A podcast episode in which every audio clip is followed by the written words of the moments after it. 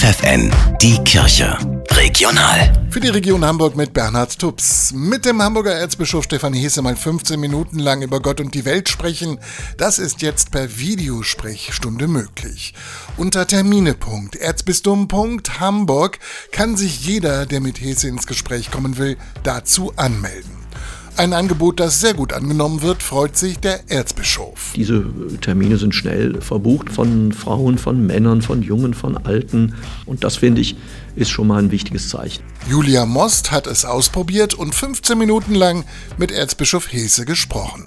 Ihr Fazit? Wir haben tatsächlich sehr persönlich gesprochen, was mich sehr bereichert hat. Ein Anliegen von mir war halt auch so, wie wir uns einfach auch als Kirche aufstellen wollen, was eigentlich der Sinn ist unseres Tuns.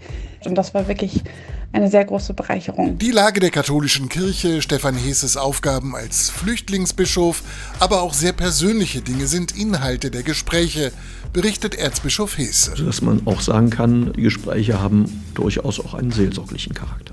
Entstanden ist die Idee während der Pandemie, als Videokonferenzen persönliche Treffen ersetzten. Also insofern glaube ich, hat die Digitalität hier auch äh, Türen geöffnet zu Formaten, die wir vor Corona so gar nicht im Blick hatten. Man nennt sie auch die deutsche Astrid Lindgren, die Hamburger Autorin Kirsten Bowie.